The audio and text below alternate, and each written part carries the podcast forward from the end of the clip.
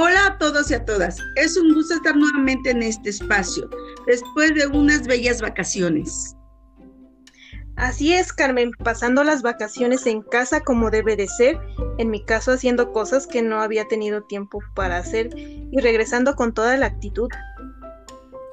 Así es, chicas, yo la verdad disfruté mucho las vacaciones con mi familia, estuvimos jugando juegos de mesa, viendo series en Netflix. La verdad sí, sí las disfruté demasiado. Pues yo también, chicas. Muy bien. Eso quiere decir que las vacaciones las pasaron en casa cuidándose y cuidándonos a todos. Así es. Pues, ¿qué les parece si esta vez hablamos un poquito del mes de abril? Se dice que el mes de abril es revoltoso porque puede haber cambios bruscos de temperatura. En la mañana puede amanecer frío y por el día y la noche puede ser caluroso. Pero algo que me pareció súper interesante de este mes es la celebración que se llevará a cabo el día 17 de abril. Pero Mari, ¿nos puedes hablar de dicha celebración? Claro que sí, Carmen. De hecho, estamos hablando de un espectáculo que a niños y adultos disfrutamos por igual. Y estamos hablando del Día Mundial del Circo, que se celebra el tercer sábado del mes de abril.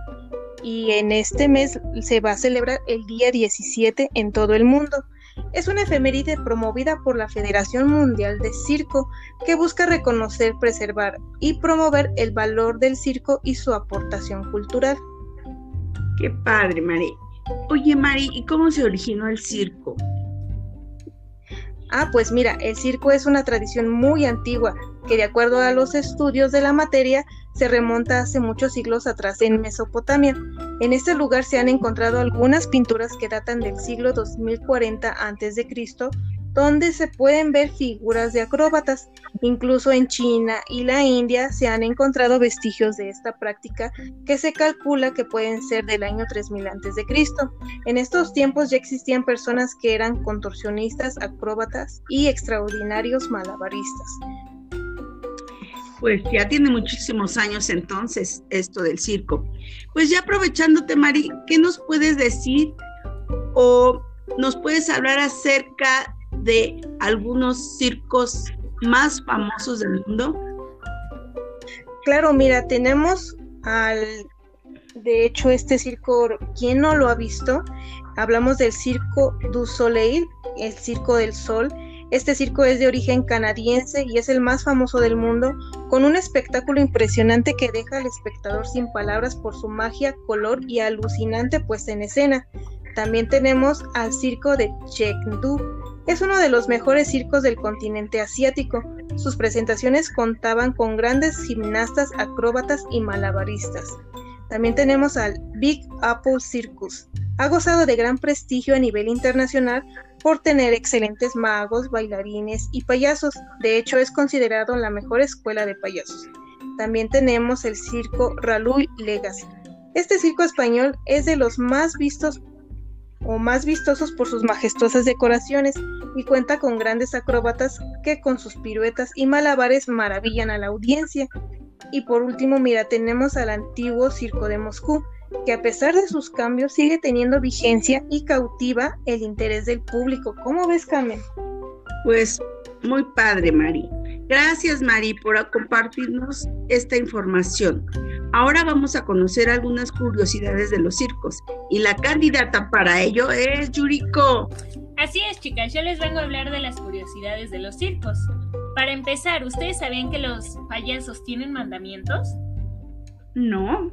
Pues de hecho son muy estrictos y estos son no beber, no fumar al estar disfrazados, mantener rutinas de buen nivel, quitarse el maquillaje al término de la función. Y todo esto es para preservar la buena imagen de los payasos y asimismo la ilusión de los niños. Por otra parte, ustedes sabían que en 1768 nació el primer circo moderno y este requirió una pista circular, un caballo resistente y un jinete ágil. Esta idea se expandió por el mundo y se convirtió en un estilo de vida llena de anécdotas y aventuras.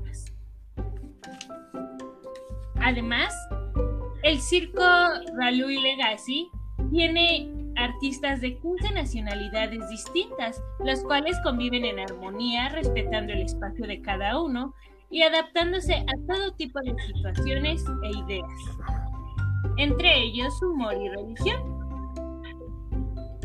Además, ¿ustedes sabían que se cancelaron los animales en los shows de los circos? Esto debido al maltrato que sufrían todos los días al ser entrenados. Perdón. Bolivia fue el primer país en el mundo en prohibir los animales. Pero, ¿ustedes se preguntarán qué pasó con los animales? Bueno, algunos entregaron a los animales al gobierno y otros los vendieron. Otro dato interesante es que el co-creador de Los Simpsons, Sam Simon, al ser diagnosticado con cáncer de colon, compró circos y zoológicos para poder cerrarlos. Lo hizo con la ideología de que los animales no deben de ser utilizados para el entretenimiento. Y bueno, en México se estima que existen 250 circos y el circo más grande de México es el Aurelio Atay. Pero bueno, hablando de circos famosos, el Circo du Soleil es el circo más grande y famoso del mundo. Pero ¿saben algo muy interesante?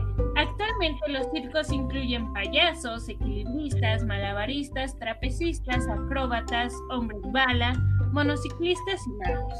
Esto dado que los circos tuvieron, más bien los cirqueros, los circos tuvieron que indagar acerca de nuevas atracciones ya que como los animales se cancelaron, tuvieron que buscar opciones para entretener a su público. Pues fue una muy buena estrategia. Pues gracias, Yuriko. Ya que conocimos cómo se originó el circo, algunas curiosidades y algunos circos famosos, vamos a cerrar este podcast con la psicóloga Tania, que nos compartirá una actividad para aprender a analizar las palabras de un discurso. Adelante, Tania. Gracias, chicas. El día de hoy les enseñaré a analizar el contenido emocional de un discurso. ¿Cómo lo haremos? Aquí te van los pasos. Paso número uno.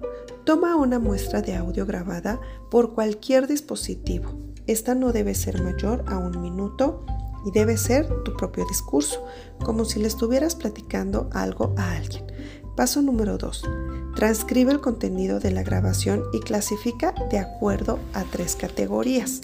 Estas son positivas, que pueden ser alegría, felicidad, bebé o boda. Negativas, tristeza, muerte, dolor, hambre, etc. Neutras, transporte, supermercado, teléfono, calle. Como paso número 3, vas a contabilizar el número de palabras por categoría. Como paso número 4, tomando como base la cantidad de palabras por categoría, vas a determinar el contenido emocional predominante en tu muestra de audio. Analizar nuestro propio lenguaje nos lleva a una buena educación socioemocional. ¿Cuál fue tu contenido emocional predominante? Cuéntanos. Muchas gracias por habernos acompañado el día de hoy. Nos despedimos de ustedes y nos vemos la próxima semana. Hasta pronto.